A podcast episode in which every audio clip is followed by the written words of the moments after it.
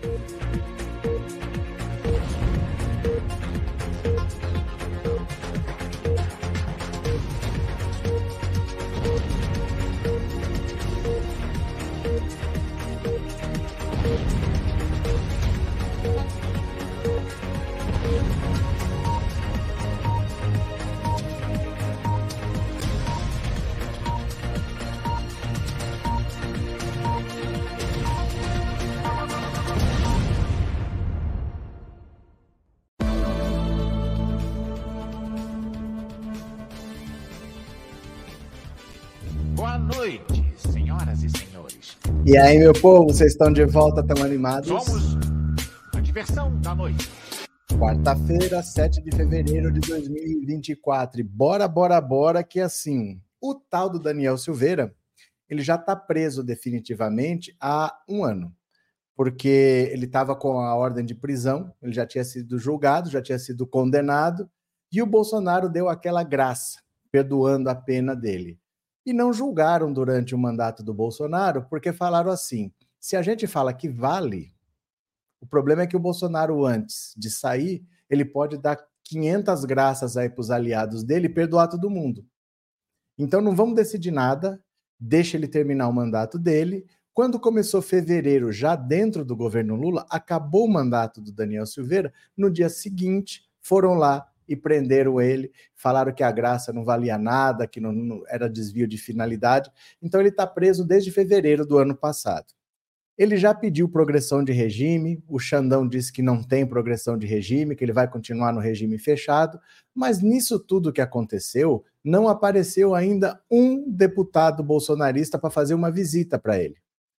Aqueles que eram unha e carne, que andavam grudados com ele, o Marcos Duval, que disse que fez uma reunião com ele, com o Bolsonaro, porque iam gravar o Alexandre de Moraes e esse ia ser o motivo para prender o Xandão. Ninguém apareceu, ninguém falou nada.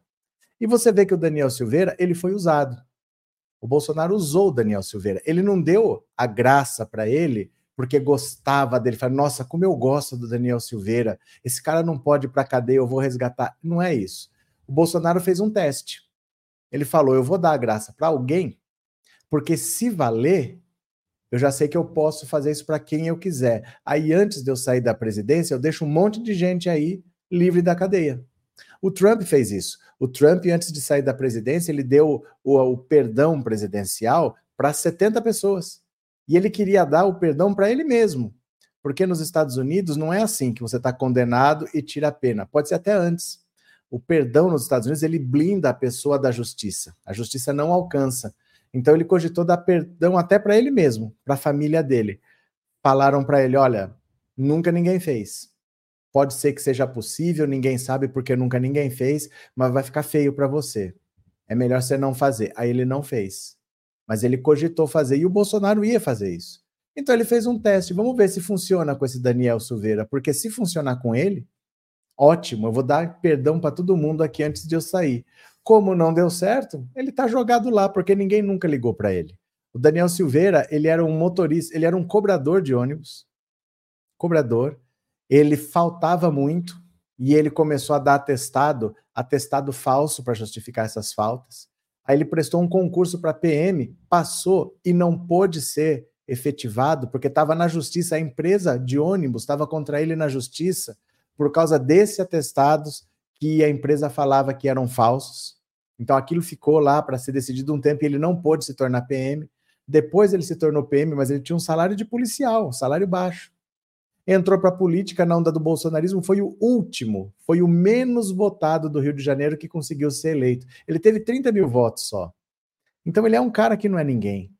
E nenhum bolsonarista se deu ao trabalho para ir visitar. Mas a desculpa esfarrapada é que vocês vão gostar a justificativa de por que não visitar o Daniel Silveira, vocês vão gostar. Eu vou mostrar para vocês. Então não se esqueça de dar o seu like e quem puder logo no comecinho dar um super chat ou super sticker, porque aí o YouTube vai vendo a interação e vai divulgando mais a live, tá? Venha ver a desculpa esfarrapada. É, eu, eu acho é pouco, eu acho é pouco. Dá uma olhada, ó. Deputados justificam não visitar Daniel Silveira na prisão para o bem dele. Ai, meu Deus do céu, eles não vão pro bem do, do carecão aí, ó.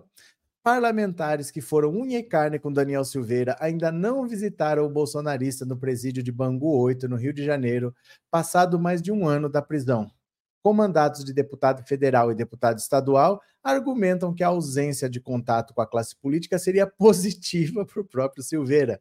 Sob reserva, dois parlamentares afirmam que a Polícia Federal teria buscado apurar se Silveira tentou, de dentro da cadeia, articular movimentos políticos extramuros e Portanto, suas visitas poderiam dar margem a interpretações e prejudicar o aliado na tentativa de migrar para o regime semiaberto, ou pior, fazer com que Daniel Silveira fosse transferido para uma penitenciária federal fora do Rio.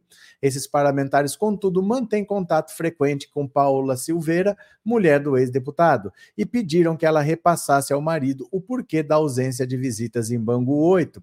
Os relatos da esposa indicam que Daniel Silveira estaria demonstrando bom comportamento no presídio. Virou um santinho! Agora ele se comporta. Quando estava solto, gravava vídeo atacando os outros, era machão. Agora está se comportando bonitinho, né? Você com revólver na mão é um bicho feroz, feroz. Sem ele, anda rebolando até muda de voz. Logo que Silveira foi preso em 2 de fevereiro, Moraes determinou que o ex-deputado só poderia receber visitas de familiares e advogados. Depois, a medida foi afrouxada. Daniel Silveira foi condenado a oito anos e nove meses de prisão por ataques ao STF. Recentemente, o ministro Alexandre de Moraes negou o pedido do ex-deputado para progredir para o regime semiaberto. Na verdade, gente, você acha que a Polícia Federal vai achar que ele está bolando alguma coisa, isso vai prejudicar? Alguma atitude vai ser tomada porque eles acham? Se eles estão lá indo lá só para visitar, não vai acontecer nada. Vai ter que ter prova de que realmente o Daniel Silveira está tramando alguma coisa, senão é só uma visita. Essa é desculpa mais esfarrapada que tem. É que eles não ligam. Esse tonto aqui, ele foi usado pelo bolsonarismo. Ele foi usado. O Bolsonaro fez um teste. Falou: vou dar indulto para esse cara para ver se cola. Se der certo, deixo todo mundo indultado aqui, ó, todo mundo agraciado, mas não funcionou. É só um teste. O Bolsonaro não gosta dele, não tá nem aí. Ninguém foi visitar e ninguém vai visitar. Esse tonto aqui, quando sair, não vai arrumar trabalho, não vai fazer nada, vai querer voltar para a política, mas ele é ficha suja. Ele vai estar tá inelegível por oito anos. Quando, quando acabar a pena de oito anos e nove meses, quando acabar, começa a contar de fevereiro do ano passado, daqui sete anos e nove meses, começam os oito anos de inelegibilidade. Ele vai poder voltar na política daqui 15 anos, quer dizer, em 2039. Tá, tá cedo, né? É cedo, daqui a pouco volta. Esse cara aí é passado, esse daqui não existe mais. Ele, ele volta na política em 2039, né? Cadê? Uh, Ricardo, o problema do Brasil é o modelo econômico. Pronto, gente, resolvido. Resolvido. De onde você tira essa frase, Ricardo? Qual é o caso? Qual é o contexto aí? Explica para nós. Altelina, o cara destrói a vida para defender um idiota que nem o Bolsonaro. É porque aquele vídeo que ele fez, atacando ministros do Supremo, foi exatamente no meio do mandato. Tinha passado 2019 e 2020 e o pessoal já estava começando a pensar na reeleição. E ele era um cara esquecido. Ninguém ligava para ele. Ele tentava fazer palhaçada para aparecer e o Bolsonaro não falava com ele, não convidava, não colocava de líder de nada. E ele foi o último. Ele só se elegeu por causa dos votos do Hélio Negão. 30 mil não é suficiente para eleger. Mas tinha os votos da legenda. Então ele acabou sendo arrastado na última vaga. Ele falou: não vou ser reeleito. Minha vida vai acabar. Aí ele gravou aquele vídeo atacando os ministros do Supremo lá, que era para chamar a atenção do Bolsonaro. Foi isso. Aí azar. Aí azar. Foi preso e o Bolsonaro ainda usou ele para testar essa, esse indulto aí para ver se dava certo, mas ele fez isso para chamar a atenção do Bolsonaro no meio do mandato para tentar se reeleger, né? Deu no que deu. O que mais? É, Maria José, bem feito quem se mistura com Minto Farelo. Come. Socialista de Xiaomi, te ver na prisão dói muito mais em mim do que em você. É, nós estamos aqui fazendo, mandando energias positivas para você. Marcelo Silvério, boa noite desse niteroiense. Daniel Silveira é aquele outro ex-PM do Rio pedófilo. Gabriel Monteiro. Representam vicissitudes na difícil vida da PM ou já não prestavam mesmo? Ah, é difícil dizer. É difícil, porque ninguém conhecia essas pessoas antes, né? Eram pessoas desconhecidas, ninguém sabe que vida eles levaram. Mas, por exemplo, o Daniel Silveira, eu acabei de falar, ele era um cobrador de ônibus, ele faltava, apresentava atestado falso, a empresa estava contestando na justiça os atestados, ele passou para a PM, não pôde assumir por causa desse processo aí, ficou lá na Justiça do Trabalho, ele ficou um tempo já aprovado sem poder assumir. Então, não sei se ele é uma pessoa muito bacana assim, não, mas Sabe-se pouca coisa, né, Marcelo? Abraço, viu, niteroiense? Tchan, tchan, tchan. Ricardo, o Estado é um instrumento do capital, a solução é a revolução. Deixa eu, quanto, Ricardo, deixa eu falar uma coisa para você. Quantos anos você tem, assim? É, é uma curiosidade mesmo. Porque que revolução? Para eu saber, que revolução é essa? Você sabe o que significa uma revolução? Você já viu o que são revoluções socialistas? A Revolução Soviética, a Revolução Cubana, a Revolução Chinesa. Você viu como é que foi? Foi uma guerra civil de durar um, dois, cinco anos. Você vai fazer uma guerra civil? Você tem armas, você tem suprimentos, você tem o que para uma revolução? Você está disposto a, a, colocar o país numa guerra civil de cinco anos? É isso mesmo? Ou você está só falando por falar? Por isso que eu perguntei qual é a sua idade, porque Gostaria de entender. Francisco, Daniel Silveira está esperando o Bolsonaro para fazer parceria na cadeia. Ele está em Bangu, né? Vamos ver onde o Bolsonaro vai ficar preso. Se ele fica em Bangu, se vai para Papuda. É, Wanda, bolsonarismo usa as pessoas, principalmente evangélicos, e depois chuta como chutaram o Bibiano. Verdade. É, Grécio, tá aí o mártir da direita, só que não. É o que eu falo, essas pessoas são abandonadas conforme começar a ter prisão, essas pessoas vão começar a ser todas descartadas, porque a única coisa que une as pessoas de direita é o interesse. Não tem nada que motive elas a estar juntas, é só o interesse. Então, se ali não interessa mais, eles abandonam. Eles não estão nem aí, né? Cadê? Joseildo, ele só visita ele só visita os da Papuda é para fazer média, não tem compromisso com os colegas do xarope os xaropes caem na conversa do Bolsonaro. É, eles vão na papuda para fazer vídeo. Vão na papuda para fazer vídeo, mas eles não se interessam de verdade pelas pessoas. Márcia, tá debochado hoje, até sambista tá cantando. É o Daniel Silveira. É o Daniel Silveira. Eu tenho bastante prazer de ver o Daniel Silveira preso. Corre assim um, um sabor de mel na minha boca quando eu vejo o Daniel Silveira preso e eu acho é muito pouco, viu? Cadê? Dalto, brasileiro não é para partir para a guerra, prefere? Acho que cortou, Dalto. Faltou citar a guerra, a revolução da guerra civil. Não, é porque ele está falando de revolução socialista. Por isso que eu citei essa. Eu falei Cuba, China, União Soviética, porque aí, ó, revolução intelectual, sei. Então, o capitalismo é o problema, a solução é uma revolução intelectual. Tá bom. Tenho certeza que era disso que você estava falando. Tenho certeza. Helena, será que estão visitando o Bob Jeff? Visita nada. Visita nada, gente. Esse pessoal é descartado completamente. Esse pessoal é usado, depois é descartado. Bora para mais uma, bora para mais uma. Aloysio Nunes alega o mesmo que Marta e desembarca da Prefeitura de São Paulo. Gente, o Aloysio Nunes Ferreira é um dos fundadores do PSDB também, igual o Alckmin, é um nome histórico. Estava na Prefeitura do Ricardo Nunes e pulou fora. Por quê? Porque não quer contato com Jair Bolsonaro. Igual a Marta. Eu falo para vocês que o apoio de Bolsonaro a um candidato mais atrapalha do que ajuda, as pessoas moderadas se afastam. É mais um que poderia estar ajudando na reeleição do Ricardo Nunes e que pulou fora. Olha aqui, ó. Convidado por Lula para atuar em um escritório da Apex em Bruxelas, Aloysio Nunes deixou a SP Negócios, agência ligada à Prefeitura de São Paulo. No governo municipal, o comentário é que, assim como alegou Marta Suplicy em sua demissão, ele não quer ter a imagem atrelada de Jair Bolsonaro, um dos responsáveis por indicar o candidato a vice do prefeito de Ricardo Nunes nas eleições de outubro quadro histórico do PSDB, Aloysio foi ministro das Relações Exteriores de Michel Temer. Em relação às eleições municipais de São Paulo, os tucanos estão divididos. Enquanto vereadores ameaçam sair do partido para apoiar Ricardo Nunes, outro grupo defende uma candidatura própria na capital. Ainda quem esteja do lado de Batata Liberal, caso Orlando Faria, um dos coordenadores da campanha da deputada. A Luísa deixou o cargo, fazendo elogios à gestão Ricardo Nunes, e no entorno do prefeito, há quem diga que, mesmo do exterior, o Tucano deve apoiá-lo, inclusive publicamente na eleição apoio do exterior. O cara foi para longe, mas está mandando um, um, apoio moral do exterior. Quero agradecer todo o apoio que recebi dos funcionários da agência e da equipe do prefeito Ricardo Nunes. Isso que ele está saindo para trabalhar num cargo dado pelo Lula. Mas eles estão achando que ele vai apoiar o Ricardo Nunes de longe.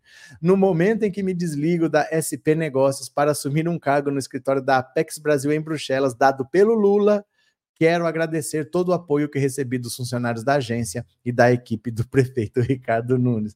Ah, sim, ele está abandonando para ir para Bruxelas num cargo dado pelo Lula, e eles estão achando que, mesmo de longe, ele vai dar apoio moral para a candidatura do Ricardo Nunes. Eu falo, gente, que esse povo da direita é muito despreparado, pelo amor de Deus. Esse povo da direita é muito despreparado, é inacreditável, né? Tchá, tchá, tchá, Maria Reis, boa noite, te admiro muito, muito obrigado, valeu. Cadê o Hélio Negão? Tá lá, tá lá na Câmara. É é que essas figuras, gente, elas nunca foram relevantes mas o Bolsonaro andava com elas do lado, a gente via. Mas sem ser ao lado do Bolsonaro, você também nunca viu Hélio Negão. Você só viu Hélio Negão quando ele estava do lado do Bolsonaro ali, porque por coisas que ele fez, você também não viu. Então, agora que não tem o Bolsonaro do lado, você não vai ter notícia dele, não. Tá lá fazendo nada, né? Tchim, tchim, tchim, tchim, tchim. Rosana, sobre o Daniel Silveira, tiraram a testosterona do cabra, fica mansinho. Ele deve estar tá fino. Ele deve estar tá bem fininho lá dentro, deve ter perdido bastante mesmo do tamanho que ele tinha, porque, né? Sem, sem o Danone, diminui. Rosa, Aloysio Nunes, motorista do Marighella, quem diria? Ricardo, professor, eu estou com problemas no meu cartão, vou jogar um Pix. Fique à vontade, fique à vontade, não tem o menor problema. Abraço, Ricardo.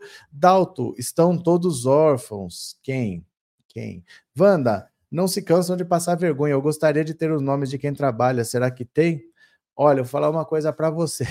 O Lula está desmontando o governo do Ricardo Nunes. Ele está tirando os mais importantes. Ele chamou a Marta de volta para o PT e arrumou um cargo para Luiz em Bruxelas.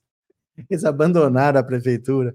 Ai, meu Deus do céu, eu acho é pouco. Continuemos, meu povo, continuemos. Olha só. Ricardo Nunes aposta em exposição na mídia e define bolos como alvo. Ai, gente do céu. Oh, meu Deus, que figura.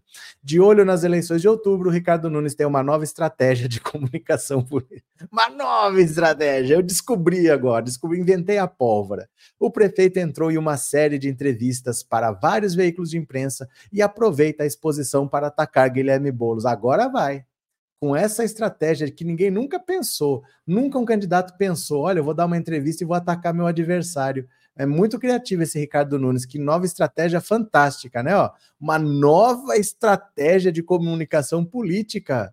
O prefeito tem uma série de entrevistas e vai atacar o Boulos, mas que estratégia nova. Nos primeiros 20 minutos de uma entrevista de uma hora e meia que concedeu à Jovem Pan, Nunes disse que Bolo se fingia de alguém que já viveu a periferia e o classifica como perifake. Disse ainda que o deputado nunca trabalhou, invade propriedade, desrespeita as leis e é super agressivo. Olha, na Jovem Pan mesmo ninguém nunca falou essas coisas. A Jovem Pan que é tão moderada, tão democrática, né? Deve ter o pessoal deve estar chocado com essas frases lá. Nunes também disse que Boulos mente descaradamente e que é uma pessoa destemperada, que já foi preso várias vezes por baderna.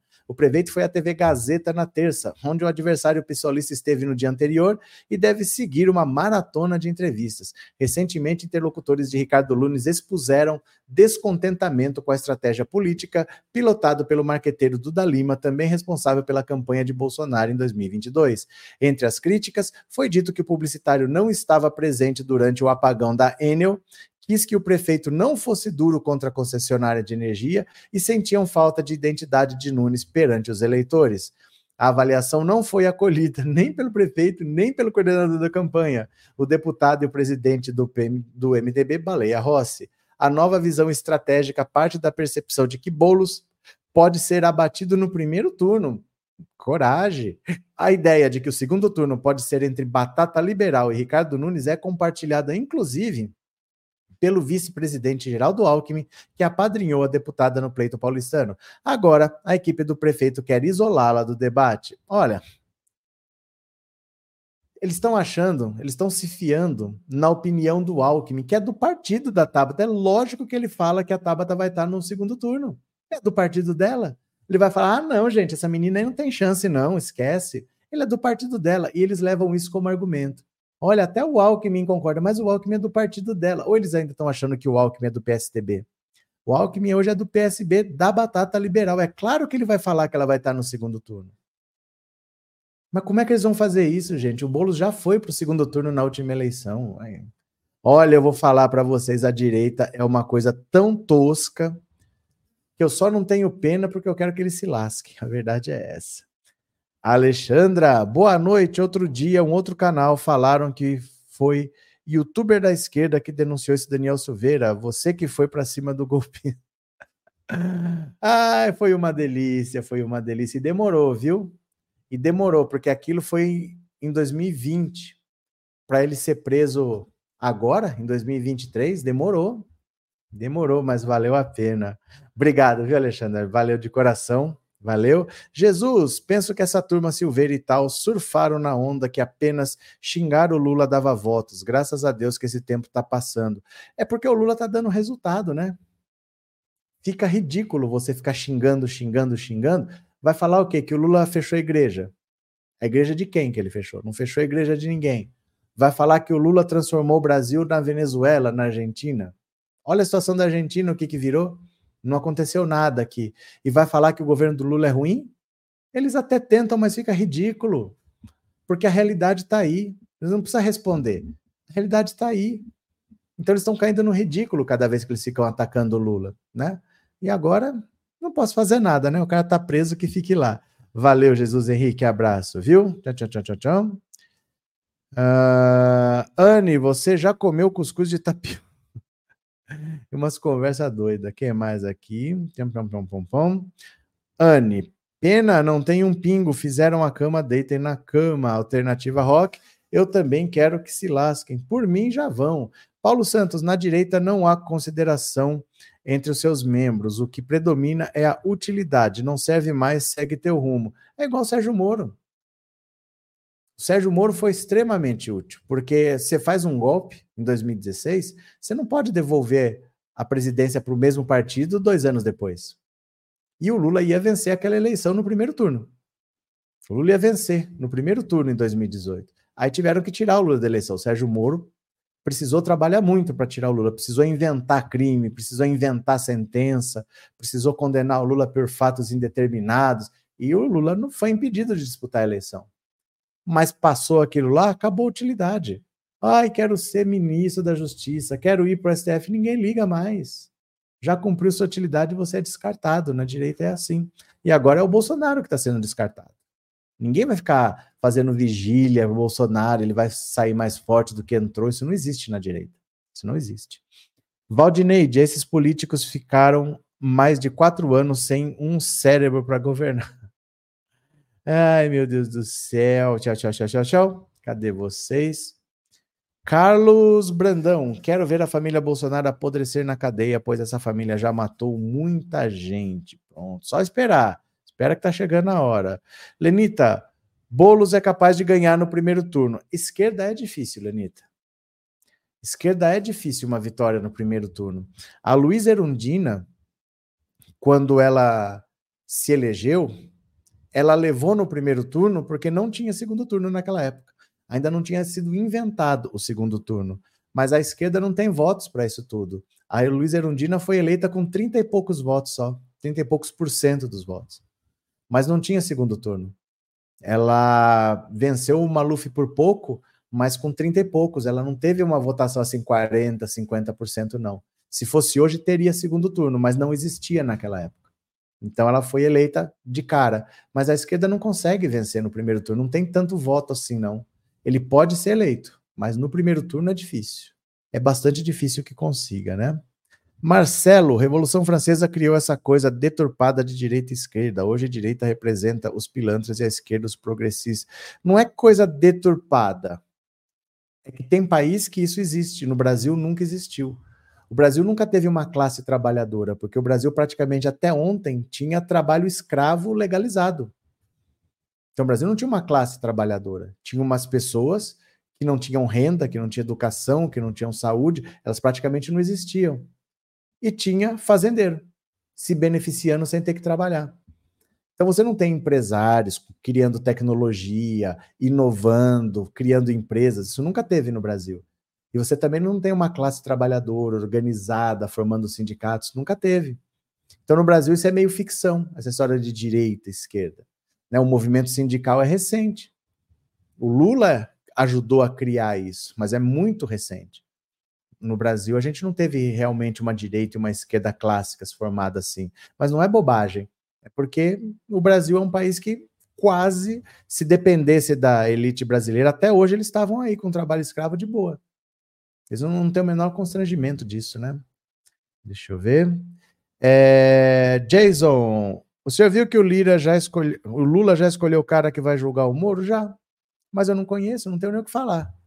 Gente, é do Paraná o cara, né? Boa coisa não é. Boa coisa não é, porque o cara do Paraná, ele foi advogado do Dallagnol, mas advogado, ele é pago para defender um cliente. Advogado não é advogado porque é amigo. Você contrata um cara e ele cumpre o trabalho dele. Então ele pode trabalhar para um, pode trabalhar para outro. Ele foi advogado do Dallagnol já no passado. Então eu não conheço o cara para falar, entendeu? É que no Paraná é complicado, né? Arlete, a direita não tem pauta nem projeto, só ódio e fake news, só. É isso daí, né? Cadê? É Ricardo, nosso paraíso do rentismo. Umas frases jogadas. Tiago, o foco deles agora é forçar a hiperinflação no Brasil. O símbolo deles agora é o arroz. Teve um post deles dizendo que o quilo estava 11 reais. Não sei o que é pior, quem propaga ou quem acredita. Mas não tem o que fazer, gente. O mercado está lá. Eles podem fazer o que eles quiserem no mundo virtual, mas o mercado está lá. E você vai lá e você vê. Então, cai no ridículo, entendeu? É porque eles não têm o que fazer. Eles são oposição, eles não têm ferramentas, eles não têm instrumentos. O que eles podem fazer é mentir. Tentar que alguém acredite, atrapalhar, comece a reclamar, mas não está funcionando. Não está funcionando porque a economia está indo bem. O Campos Neto falou ontem que a economia no primeiro trimestre vai crescer mais do que o esperado. Então fica difícil, né? É duro quem tem que torcer contra o governo Lula. Não é fácil, não. O Lula é um craque, né? É duro torcer contra o governo Lula. Estão vendo agora o quanto é difícil. Bora para mais uma. Ah, olha isso, gente. Você lembra daquele hospital que não fazia mais o aborto legal? Olha isso. Após suspender aborto legal, Prefeitura de São Paulo entrega o hospital de referência a uma militante pró-vida. Militante pró-vida. Olha isso aqui, ó. Olha a criatura. Três criaturas que nunca se viram, porque essas fotos são sempre montadas, né? Você tira as fotos e encaixa as pessoas depois. Olha. Depois de fechar o serviço de aborto legal, aborto legal, do Hospital Municipal da Vila Nova Cachoeirinha, na zona norte da capital paulista, a Prefeitura de São Paulo entregou a direção da unidade de saúde à ginecologista Márcia Tapiliani filiada ao PL de Jair Bolsonaro e do governador Tarcísio, não. O governador Tarcísio não é do PL, é do Republicanos. Neo-aliados do prefeito Ricardo Nunes. Com um forte discurso anti-aborto, ela candidatou-se a deputada estadual, mas não conseguiu se eleger, teve 8.500 votos. Não sei se já saiu a nomeação. Essa troca na direção já estava sendo negociada desde novembro do ano passado, confirmou Zamar com a reportagem da Carta Capital havia algumas denúncias contra o antigo diretor e tivemos que tirar ele de lá. Durante a campanha para deputado estadual, a nova diretora do hospital apresentou-se ao eleitorado como uma defensora da vida. Em uma de suas peças publicitárias, Tapiliani argumenta que a vida começa a partir da concepção, algo que, segundo ela, seria indiscutível para a ciência e a teologia. Ela é médica e está falando isso? É? é uma médica? Peraí. Deixa eu confirmar só se é médica, porque. Ela é ginecologista. E ela está falando que a vida começa na concepção. Eu já vou falar uma coisa aqui para vocês. Isso é indiscutível para a ciência e para a teologia. O PL é a favor da preservação da vida em qualquer estágio evolutivo em que ela se encontre. Mesmo fora do período eleitoral, Tapiliani mantém a militância anti-aborto. Chegou a divulgar a foto de um recém-nascido no Instagram, acompanhada de uma apelativa legenda. Não há nada mais desumano do que ter a sua vida arrancada, de ter o seu corpo destroçado impiedosamente, enquanto ainda está vivo, sem ter como se defender. Após trocar a direção do hospital, a Secretaria de Saúde solicitou os prontuários médicos de todas as pacientes que realizaram aborto na unidade entre 2021 e 2023. Os dados são sigilosos e só podem ser obtidos com autorização judicial, mas essa etapa foi atropelada. Zamarco alega que as fichas foram acessadas para uma investigação interna destinada a apurar se os procedimentos realizados nos últimos anos estavam de acordo com a lei. Mas agora que eles querem ver? Eles vão ver se está de acordo com a lei depois de fazer? Como é que funciona isso, né? Eles vão ver depois que faz, que, que se está de acordo com a lei? Ó, deixa eu falar uma coisa para vocês. É. é por causa disso que o Bolsonaro mais atrapalha do que ajuda. Porque numa cidade em que você teve mais votos para o Lula do que para o próprio Bolsonaro, teve mais votos para o Haddad do que para o Tarcísio, eles começam a, a tomar esse tipo de atitude que só prejudica a população. Porque tirar um serviço nunca vai ajudar ninguém. Como é que eu ajudo a população tirando um serviço? Porque é está previsto na lei. Eles estão dificultando o acesso da população a um serviço que é garantido pela lei. E eles acham que com isso eles vão ganhar a eleição? Porque eles são pró-vida? Onde que eles são pró-vida se eles são a favor de distribuir arma? Se o cara fala que tá na hora de parar de chorar, que vocês são um bando de marica, vamos tomar cloroquina e vai trabalhar. 700 mil mortes e ele é a favor da vida onde? E essa dona ginecologista aqui, ó, essa dona ginecologista, deixa eu explicar uma coisa muito séria para vocês. Uma ginecologista médica formada que fala um negócio desse aqui, ó, que fala, quer ver? Que ela é uma defensora da vida, né? Ela argumenta que a vida começa a partir da concepção, algo que, segundo ela, seria indiscutível para a ciência e a teologia. Deixa eu explicar uma coisa para vocês. Vocês vão entender com bastante facilidade, caso vocês nunca tenham pensado nisso. É... Antigamente, imagina assim, ó, tem uma pessoa caída aqui no chão. Você não sabe por que ela está caída, você não sabe se ela está viva ou se ela está morta. Antigamente, o critério que se usava para determinar se essa pessoa está viva ou está morta era batimento cardíaco e respiração. Então, se ela tivesse caído ali e chegasse alguém com conhecimento técnico, a pessoa ia ver se tinha batimento cardíaco, ia ver se estava respirando. Ia tentar reanimar, ia tentar, ia tentar. Não tem batimento cardíaco, não tem respiração, estava morta. Antigamente era assim. Mas aí inventaram um coração artificial, inventaram respirador artificial. Você pode manter uma pessoa ali viva, sem coração e sem pulmão, por muito tempo. Então o critério mudou. Hoje você diz se uma pessoa está viva ou se ela está morta pela morte cerebral. Então você vai verificando a atividade cerebral. Enquanto tem atividade cerebral, essa pessoa é considerada viva. O coração está funcionando, o rim está funcionando, o estômago, o intestino, está tudo funcionando. Acabou a atividade cerebral, pessoa é considerada morta. Você desliga os aparelhos, tira os órgãos para transplante, o coração está batendo, ele vai sair batendo daqui. O sangue está circulando, entendeu? Mas não tem atividade cerebral. Essa pessoa é considerada morta, ela é aberta e os órgãos são retirados. Porque sem atividade cerebral, não há vida. Eu vou repetir: sem atividade cerebral, não há vida. Eu vou repetir: sem atividade cerebral, não há vida, certo? Agora não pensa na morte, pensa no começo da vida. Ela fala que a vida existe desde a concepção. Mas sem atividade cerebral não há vida.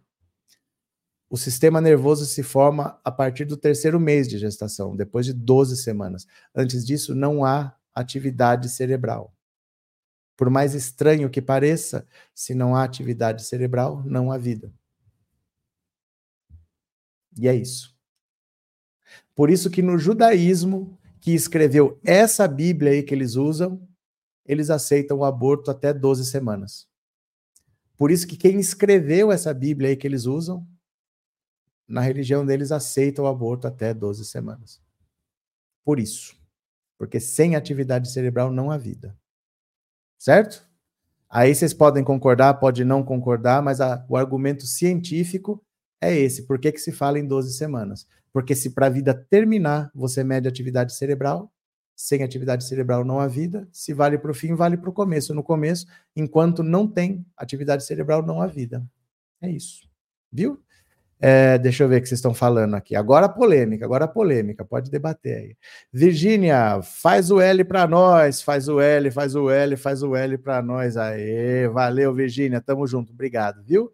Sandra, obrigado pelo super sticker, valeu, muito obrigado. Andressa, quanto menos acesso ao aborto, mais as clínicas paralelas crescem e ganham dinheiro. Quanta ignorância achar que isso evita o aborto, eles só querem grana. Verdade. Quem tem dinheiro sempre fez e continuará fazendo, né? E eles pagam. E eles pagam. Essa família tradicional, se arruma coisa fora que normalmente arruma, eles pagam. Eles pagam, né? Não estão nem aí. Cadê vocês? Tiririm, tororom, tororom, tororom. Bel, esse povo é hipócrita demais, disse Provida é contra o aborto, mas não ligam para as crianças que morrem em incursões policiais não querem vacinas para as crianças. Vai vendo, vai vendo. Daniel, só dogma e hipocrisia. Gandalf, pró-vida enquanto está no ventre da mãe, depois não é mais problema deles. Exatamente. É, Sônia, o Reinaldo Azevedo disse que o Grupo Prerrogativas deu aval à escolha do Lula. Mas não, não tem como, não tem aval, gente. Não tem aval, porque você está falando do, do, do juiz eleitoral que vai julgar o Moro, é feita uma lista tríplice. O Lula não pode escolher quem ele quiser. Ele tem três nomes só para escolher. São três nomes que vêm do Paraná. Não devem ser nomes de pessoas comunistas do MST. Não tem muito o que escolher. São três nomes do Paraná. Vai fazer o quê, né? Quem mais aqui? Manuel, eles estão certos. Abortar é matar o bebê. O esquerdopata não consegue entender. Eu acho que você não entendeu o que eu expliquei. Mas eu não ligo também para sua opinião. Eu já expliquei. O critério é esse. O critério é esse. Você acha que tirar os órgãos para um transplante é matar a pessoa? Porque sem atividade cerebral não há vida, né? É, atividade cerebral, disse o Alternativa Rock. É, mulheres são livres e devem fazer o que quiserem, disse o Ricardo. Quem mais? É, Cássia, muitos se dizem contra o aborto, mas quando tem filho, o filho é criado por babá e a mãe só pega no colo para fazer foto para posar de supermãe nas redes. Rosemary, com certeza é o cérebro que comanda. Pronto. Cássia, muitos se dizem contra o aborto, esse que eu acabei de ler. Camila, por isso o Bozo é um zumbi, não tem atividade cerebral, não há vida. É, o critério é esse. A lei brasileira diz que se você medir a atividade cerebral de uma pessoa e se nada for constatado, não é vida. Você pode desligar aparelho, você pode abrir aquele corpo, você pode tirar o, o coração batendo daquela pessoa que ela não está viva. Tá tudo funcionando. Ela tá inteira funcionando. A pessoa tá suando, tá fazendo digestão, o estômago tá trabalhando, o intestino tá trabalhando. Você pode abrir e tirar o que você quiser. A pessoa é considerada sem vida quando ela não tem atividade cerebral. Até a 12 semana, quer dizer, até o terceiro mês, não há atividade cerebral. É por isso que o judaísmo que escreveu essa Bíblia aí, que o cristão usa de ousado, que é, que ele acha que sabe interpretar mais do que o cara que escreveu. Por isso que eles aceitam o aborto até a 12 semana de gestação. E aí briga lá com quem escreveu esse livro aí, não briga comigo. Não briga comigo. É, Wanda, parabéns, explicação curta e grossa, é exatamente isso. Eu não entendo por que, que esse povo fica. Eu, eu entendo por que, que eles falam isso, é porque dá voto. É só por causa disso, é porque dá voto, né? Anne, primeiro tinha que parir uma criança no mundo para depois falar besteira. Ricardo, aborto só para mulher rica e branca. É, Mara, desculpa esfarrapada para manutenção do capitalismo, mão de obra barata. Quem mais? Quem mais? Quem mais? Marcela, essa doutora tapioca não sabe de nada, é contra o aborto legal e defende o genocida. Médico. Médico é tudo bolsonarista, gente. Os médicos a classe médica viu o Bolsonaro dar cloroquina para EMA e não falou nada. Viu o Bolsonaro querer mudar a bula da cloroquina por decreto e não falou nada. A única vez que esses médicos falaram alguma coisa foi contra os médicos cubanos. Mas tudo que o Bolsonaro fez, nunca falaram nada. A classe médica nunca se posicionou. Bolsonaro falando de vermectina, é, é tratamento precoce, aquelas coisas lá. Nunca se posicionaram, nunca falaram nada, né? Quem mais? É, Jesus tem que escolher um juiz que saiba que vai condenar o Sérgio Moro. Só tem três, Jesus. Só tem três, é uma lista tríplice. O que, que você vai fazer? É a mesma coisa que eu. Gente, vocês não costumam acreditar no que eu falo. O Lula está procurando um PGR. Ele tem que procurar entre os membros do Ministério Público. Não adianta achar que ele vai achar um comunista do MST perdido lá. Ah, esse Paulo Gonet é amigo da Bia Kicis. Todos são. Ela era procuradora. A escolha é limitada, não tem muito o que fazer. Agora, para a escolha do Sérgio Moro, é uma lista tríplice. Ele tem que escolher entre os três nomes. Três nomes que vêm do TRE do Paraná. Claro que o Sérgio Moro conhece todos. Então não tem muito que ficar cobrando do Lula, que tem que escolher alguém. Ele tem três nomes para escolher. E é isso daí. Entendeu? Não tem o que fazer. É, cadê? Nara, oi Wesley Lindão, Love is in the air. Dun, dun, dun, dun, dun. Bel, eles acham que pobre é obrigado a criar filho anencéfalo, filho de estupro. Verdade. É, Mara, briga com esse povo e não comigo, mas é verdade. Eles não usam a, a Bíblia para defender isso, para defender aquilo, mas é, é, o povo que escreveu isso daí que fala. Que, que a gente vai falar, né? Então, Demétrios, por que você acha que a classe médica optou pelo Bolsonaro, mesmo vendo que ele estava errado cientificamente? Porque dane-se cientificamente. É igual os militares. Quem mais investiu nas Forças Armadas foi o Lula. Mas e daí que ele investiu nas Forças Armadas? E daí que o Brasil estava fazendo um submarino nuclear? E daí? Eles querem dinheiro no bolso deles. Eles não querem as Forças Armadas aparelhadas. Então o Bolsonaro, que é um bandindinho, e chamou um monte de militar para fazer, para trabalhar com dois empregos e ganhar dois salários, eles apoiaram, dane-se. A classe média no Brasil é elitista. A maioria nem tem vocação para ser médico. Eles vão ser médico porque o pai já é médico, já tem uma clientela, eles sabem que eles vão ficar ricos e eles vão pelo dinheiro, pelo status que dá, mas não vão por vocação, não vão porque querem cuidar, não vão porque querem atender. Eles não vão porque eles, eles nasceram para aquilo, eles vão porque dá dinheiro só. A maioria, a maioria dos médicos no Brasil só escolhe a medicina por dinheiro, não porque querem ajudar. Você pode ajudar como enfermeiro, eles jamais fariam enfermagem. Jamais fariam. Porque o objetivo é ganhar dinheiro, né? Cadê? Uhum. Gandalf, porque eu vi vários depoimentos de pessoas atendidas por médicos cubanos e os pacientes brasileiros relataram que os cubanos tinham uma visão humanista da medicina. Mas é que assim, a gente não pode misturar as coisas também.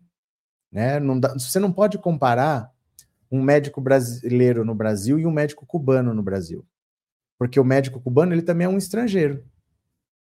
E ele está num programa do governo, que às vezes é a única chance dele ver um mundo diferente, porque o trabalhador em Cuba ganha muito pouco. O salário mínimo em Cuba é 10 dólares por mês. Você conseguiria viver com 50 reais por mês? O salário mínimo é 10 dólares. Um médico ganha 30 dólares por mês. Então a chance deles de ver o mundo, de sair, de fazer alguma coisa, é esse programa aí. Então você acha que ele vai tratar mal o brasileiro? Se a única chance dele é estar nesse programa, ele vai tratar bem. Mas é uma situação em que ele está. Entendeu? Também eu, se eu estivesse trabalhando num outro país, eu ia tratar muito bem. Eu não conheço a lei, eu não domino o idioma, não vou querer arrumar problema. É, é, uma, é uma comparação também que a gente não vê esse viés. Né? A gente não percebe muito que assim, a gente está falando de um cubano aqui. Não quer dizer que a população cubana lá é tratada do jeito que o médico cubano trata a população brasileira aqui. Porque aqui, logicamente, ele vai tratar todo mundo muito bem. E se você tivesse num outro país, você também ia tratar a população bem lá, porque você não quer arrumar problema num país que nem é o seu, né? Você não conhece a lei, você não tem dinheiro para ficar indo atrás de advogado, você não quer problema. Não quer dizer que lá ele trate a população desse jeito, né? É, Capeta de Manaus, o programa do professor está muito importante. Até Jesus está aí. Até o Jesus e o Capeta de Manaus. Você ficou tentando Jesus no deserto? Foi isso mesmo? Capeta de Manaus. Helena, pró-vida é ser contra as vacinas para as crianças. Então, o Zema agora não vai mais cobrar IPVA, porque ele é a favor da liberdade. Ele é a favor da liberdade, então quem achar que ele governa bem e faz bom uso do dinheiro vai pagar IPVA. Quem achar que não que ele não governa bem não precisa pagar porque ele é a favor da liberdade, né? Isso aí. Pronto, vamos lá, gente, vamos lá. Como é que é? Neoliberal de Neoliberal do Desenrola Brasil. Essa explicação cabe um corte bacana no TikTok. A informação tem que ser propagada. O vídeo cai. O vídeo cai, nem adianta pôr. O vídeo cai. Nem, certos temas nem adianta falar. O vídeo cai e a conta é punida. Não adianta, de verdade. Não adianta nem tentar fazer que o vídeo cai. Experiência, meu caro, experiência. Continuemos. Senado discute PEC que muda critérios para candidatura de militares. Não sei por que tanto estão demorando para mudar isso aqui, tirar esses milicos da política, né? Olha, o Senado vai continuar nessa quarta discussão sobre uma proposta de emenda à Constituição apresentada pelo líder, pelo petista e líder do governo Jacques Wagner, que aumenta para 35 anos o tempo de serviço exigido de militares federais para que possam disputar eleições sem perder a remuneração da caserna. Será a segunda de cinco sessões de discussão obrigatórias antes de o presidente do Senado, Rodrigo Pacheco, poder colocá-la em votação. Segundo o texto, se não tiver 35 anos de atividade, o militar irá para a reserva não remunerada no ato do registro da candidatura. Atualmente, isso ocorre apenas para militares com menos de 10 anos de serviço. A proposta, segundo Wagner, tenta garantir a neutralidade política das Forças Armadas. Se aprovado, o texto segue para análise na Câmara. Aí sim, Aí sim, ele se ele quiser entrar na política, ele pode. Só que ele tem que ir para a reserva, ou seja, ele tem que se aposentar. E ele vai para a reserva não remunerada, que ele não cumpriu o tempo de serviço. Então ele vai para a reserva, deixei de ser militar, agora eu sou civil, não tenho salário, vou disputar a política. Se vencer, venceu, se perder, perdeu o azar. Mas ele não pode simplesmente, ele é militar, está ganhando o salário dele, disputa uma eleição, aí ele acumula o salário de militar com o salário de deputado, se ele perder a eleição, ele volta a ser militar, aí ele perdeu a eleição, voltou a ser militar, ele fica quatro anos dentro do quartel fazendo propaganda para a próxima eleição, acabou. Se quiser disputar a eleição, vai para a reserva não remunerada, apresentou a candidatura, imediatamente é reserva não remunerada, se vencer, venceu. Se perder, tá fora. Vai trabalhar na padaria, vai trabalhar no supermercado, se vira. Não é mais militar. Vamos ver se passa essa PEC, né? Isso aqui era importante, ó. Isso aqui era importante. Isso aqui vai acabar com essa palhaçada de militar fazendo propaganda política dentro de quartel, né? Eles falam tanto de escola sem partido, por que eles não falam de quartel sem partido, né? Não, Nara Faria, pois eu falei na cara de um suposto médico bozoloide, quero sua ciência, não a sua crença, não busquei uma igreja, saudade dos cubanos, viu? Valeu! Tiago, rede social direciona os vídeos para uma bolha que lhe pertence. Quem mais? Wallace, já foi atendido por um médico cubano aqui em PSF do bairro. Sérgio, eu já fui atendido por médicos cubanos em Cuba e confesso que lá eles também são ótimos, mas você é estrangeiro, Sérgio. mas você é estrangeiro. Não é a mesma coisa. Se você é turista, o turista é sempre bem tratado. O turista é sempre bem tratado. Não é o mesmo atendimento em lugar nenhum. Não é a mesma coisa. Se você não é um trabalhador, você não ganha 10 dólares por mês, você não come pela caderneta, o turista é bem tratado. E isso é uma revolta que o cubano tem. Eles se sentem cidadãos de segunda categoria, porque tudo é para o estrangeiro. Entendeu? A gasolina, olha, hoje a gasolina em Cuba está numa situação tão dramática que tá assim, não adianta ir para o posto. Não adianta ir para o posto fazer fila. Hoje em dia, quem quer abastecer o carro tem que ir ao posto, deixar o seu nome e falar que você quer gasolina. Aí o dia que tiver, eles vão te chamar. E aí você vai e eles vão dizer se você tem direito a pôr 10 litros, 20 litros. Tá assim. Você não sabe nem que dia que eles vão te chamar. Quando é que você vai poder abastecer? Mas para o estrangeiro tem. mas para o estrangeiro tem. Se você chegar em Cuba como turista e alugar um carro do governo, porque o governo aluga carros para pegar dólar de turista, para você tem gasolina, você pode ir lá no posto que tem. Então isso revolta o cubano, de o, o estrangeiro ter prioridade em tudo. Não tem nada, eles têm que comer da caderneta, mas para o estrangeiro tem um mercado que vende tudo em dólar e você pode comprar. É sempre assim, esse sentimento. Então você foi bem tratado lá, lógico, você é estrangeiro, você é turista, você vai ser bem tratado. Né? Quer, quer ver quem que falou? Quem que falou essa frase?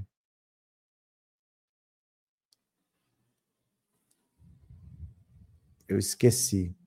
Que estava com uma dificuldade também de ter dinheiro em Cuba porque as pessoas não confiam no banco para guardar o dinheiro, então elas sacam todo o dinheiro e ficam com o dinheiro em casa.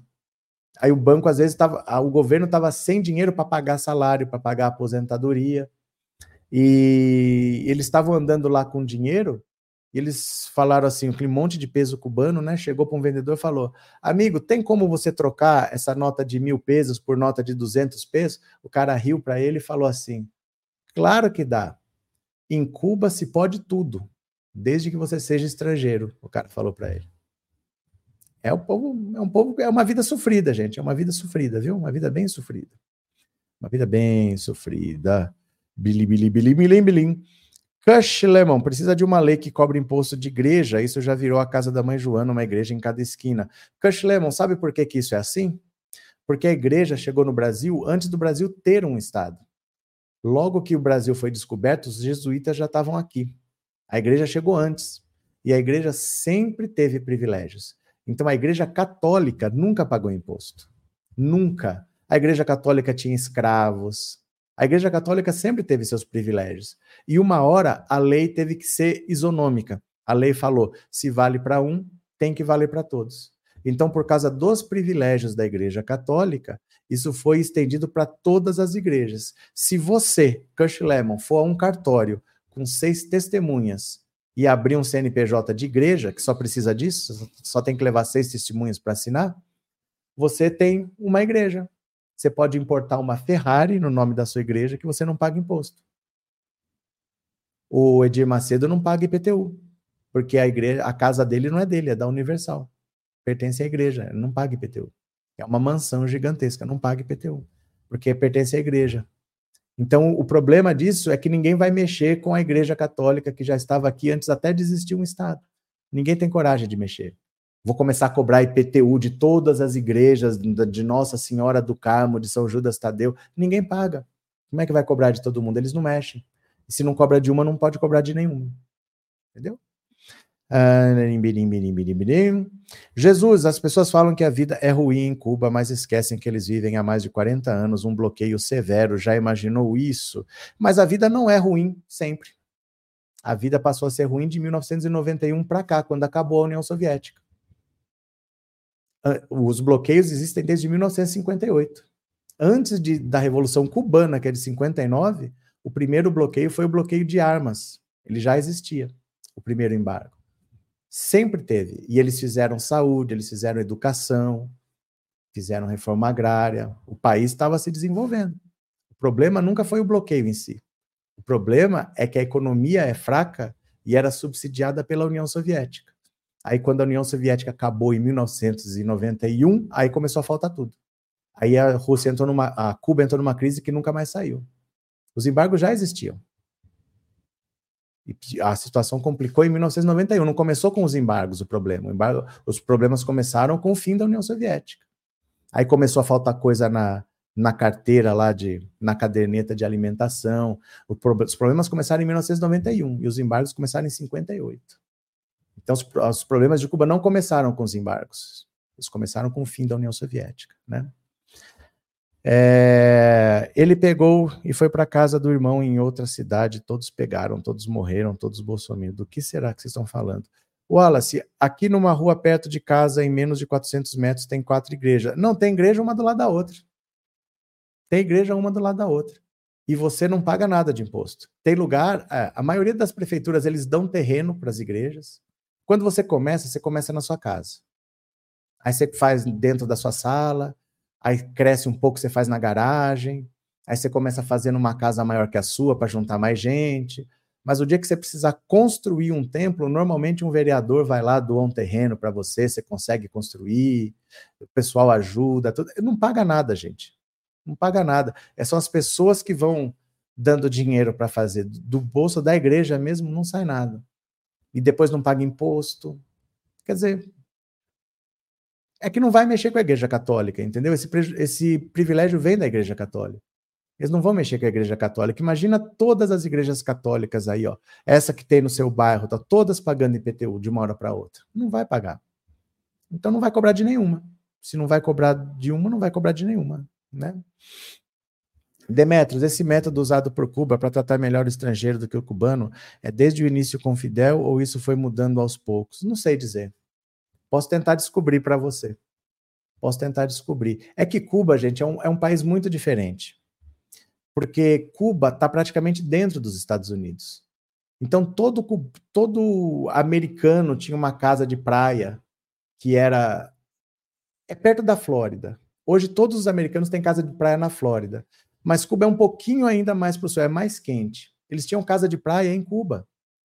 E todo cubano tinha parente nos Estados Unidos. Era uma coisa muito grudada assim. Então eu não sei até que ponto tratava o turista diferente, se essas pessoas eram consideradas turistas, se era tudo o mesmo povo, porque é uma história muito junta, Cuba com, com os Estados Unidos, assim, não são dois países antagonistas como a gente pensa, sempre foi praticamente um país só.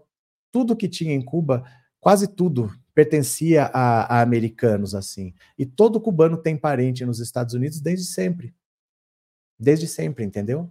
Então, quando ficou aquele regime assim, que você não pode sair, famílias foram separadas, ficaram se, sem se ver 30, 40 anos. Eu vou perguntar, eu vou tentar descobrir se isso sempre foi assim. Mas o governo quer dólar, então eles ficam lambendo os turistas. E como o cubano ganha pouco, como ele ganha 10 dólares por mês, ele não consegue sobreviver. Aí ele precisa de uma gorjeta. Ele vai tentar, se ele vê um turista, ele trata bem para ganhar uma gorjeta.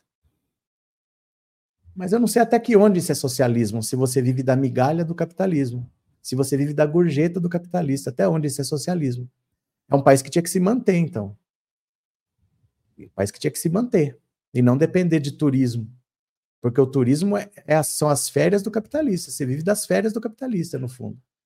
Cuba vive de dinheiro que cubano dos Estados Unidos manda para lá e de turismo. Então, eu sou um regime socialista que vive do dinheiro que pessoas que vão nos Estados Unidos ter um subemprego manda para mim. É isso é socialismo. Vocês entendem? Ó, eu vou falar uma coisa para vocês que eu percebi.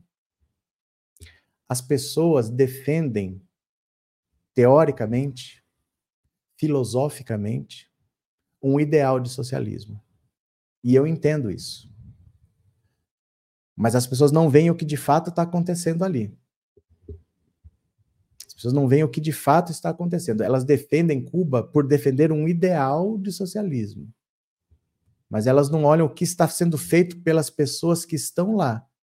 Porque o governo pode ser corrupto em qualquer país. Em qualquer país. Então, será que o que está acontecendo ali exatamente? O que, que aquele povo está passando? Mas não, eu acho que está certo porque eu tenho na minha cabeça um ideal de socialismo. E aí eu penso nesse ideal que vai resolver tudo, que Cuba seria uma maravilha sem os embargos, e não olha o que, que é a economia cubana. E não olha o que, que o governo fez nesse período que a União Soviética injetava dinheiro lá, que eles poderiam ter diversificado a economia e não fizeram. Continua produzindo açúcar, rum, charuto e mais nada. Não tem indústria de nada lá. Era para ter diversificado. Na prática, muita coisa poderia ter acontecido e não aconteceu porque chovia dinheiro lá. A União Soviética queria usar Cuba como propaganda, porque está quase dentro dos Estados Unidos, chovia dinheiro lá. Chovia dinheiro. Era para ter deixado uma economia muito mais ativa do que tem. Cuba tem uma economia muito precária. E não tem uma economia dinâmica. Então, quando fala assim, ah, Cuba seria o paraíso seus embarques, exportaria o quê se não produz nada? Como é que eu justifico que o povo passa fome? Comida é plantar. Planta arroz, planta batata, planta mandioca, planta tomate. O povo come. Não precisa importar comida. Planta. Você está numa ilha e o povo não come peixe, porque é para exportação. Você está numa ilha com o povo passando fome e não pode comer peixe, a pesca é proibida. É só para exportação. É normal isso? A prioridade é exportar, não é alimentar o povo? Não é normal isso, gente. Não é normal isso. Tudo é para exportação. Camarão e lagosta é só para exportação. O turista come. Se você for turista, tem no restaurante. Mas o povo não pode comer, é proibido. É só para exportação. Não é normal isso. A gente tem que olhar o que está acontecendo no país, apesar da gente defender um ideal. Você pode defender o seu ideal, mas eu não posso fechar os olhos para os erros que pessoas cometem, porque eu acredito num ideal. E mas como é que está acontecendo na prática ali? Por que, que falta comida para o pobre, mas para o dirigente, para o governante não falta? Por que, que para o militar chega um caminhão de comida lá e para eles não falta? A gente não aceita privilégio de militar aqui. Gente, Cuba é uma ditadura militar. Militares no poder, educação militarizada, sem eleições. Qual é a diferença para o que acontecia aqui nos anos 60? É isso. Ah, os carros lá são antigos, porque não pode importar carro. O governo importa. O governo importa. Então não é que não pode importar. Pode. O governo importa. O governo não anda naqueles carros. Os carros da polícia não são carros dos anos 50. É o povo que tem carro dos anos 50. A polícia não tem. Por que, que o governo pode importar? O embargo deveria pesar sobre o governo, não sobre a população. Não é o embargo. Carro pode importar. É que a economia não se sustenta. Porque os governos que passaram por lá foram incompetentes para criar uma economia. A mesma coisa a Venezuela. A Venezuela tinha petróleo jorrando a um preço altíssimo e Hugo Chávez fazia o quê? Ah, eu tenho petróleo, eu tenho dinheiro. Não preciso ter indústria, eu compro. Ele comprava tudo que ele precisava. Eles tinham dinheiro, não tinha problema nenhum. Baixou o preço do petróleo, o país quebrou. Mas enquanto estava sobrando dinheiro do petróleo, ele deveria ter diversificado a economia. Não fez. A mesma coisa a Cuba. Enquanto a União Soviética jogava dinheiro lá, era para ter diversificado a economia. Não fez.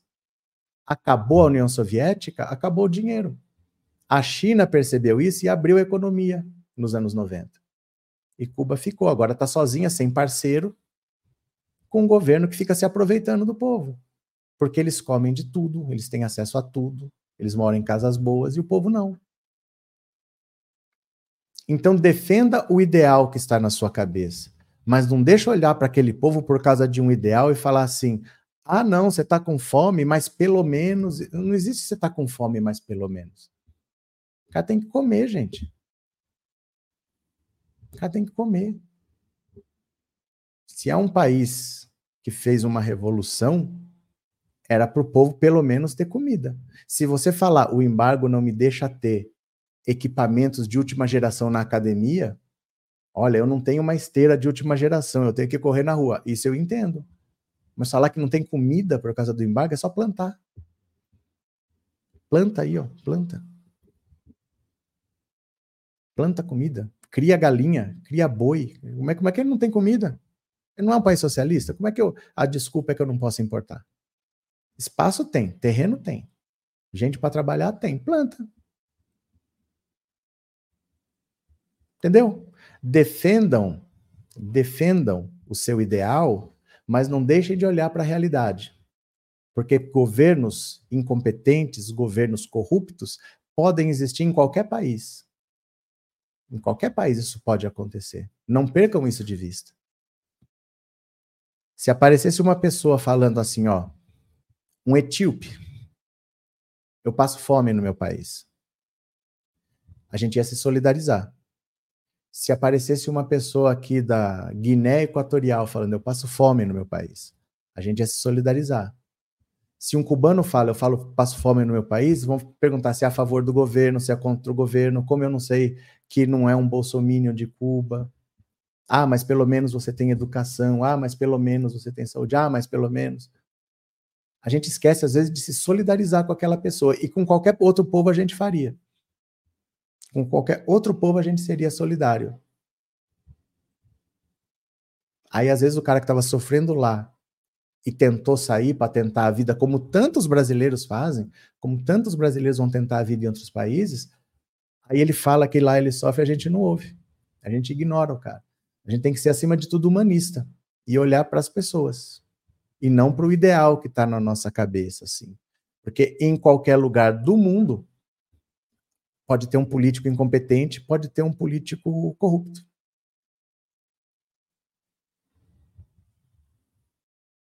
Entendeu? E é muito difícil você viver, é, Ricardo. Cuba é uma ilha, o que tem a ver? É uma ilha cercada de peixes e a população não pode comer peixe porque é proibido. Você acha normal isso, cara? Você acha normal? É a maior ilha do Caribe. Ela é maior que todas as outras somadas. Vou falar uma coisa para vocês. É, ó, ó, olha aqui, ó. Cuba não tem cubano passando fome, não. O Brasil deve ter uns 20 milhões de famintos. Cuba criou cinco vacinas ao mesmo tempo. Gente, eu vou falar uma coisa para vocês. Isso é o pior da esquerda. É o negacionismo da esquerda. Porque vocês, numa hora, falam: ah, eles, eles têm embargos, por isso que eles não têm comida. Na outra hora, vocês falam: ah, ninguém passa fome. Isso é o pior da esquerda. Uma hora vocês falam que não tem nada por causa do embargo, na outra hora vocês falam que ninguém passa fome. Esse é o problema da esquerda. Esse é o problema da esquerda. Vocês sabem o que é o governo distribuir comida para o povo em caminhão de lixo? Vocês já viram isso? Porque assim, quando chega a comida, tem aquelas bodegas que distribuem a comida, não é nem distribuir, é entregar a comida que vai ser vendida na bodega. O governo não dá comida para ninguém, você tem que pagar, é vendido. Vocês já viram fazer entrega de comida com caminhão de lixo? É o que o governo cubano faz. Né?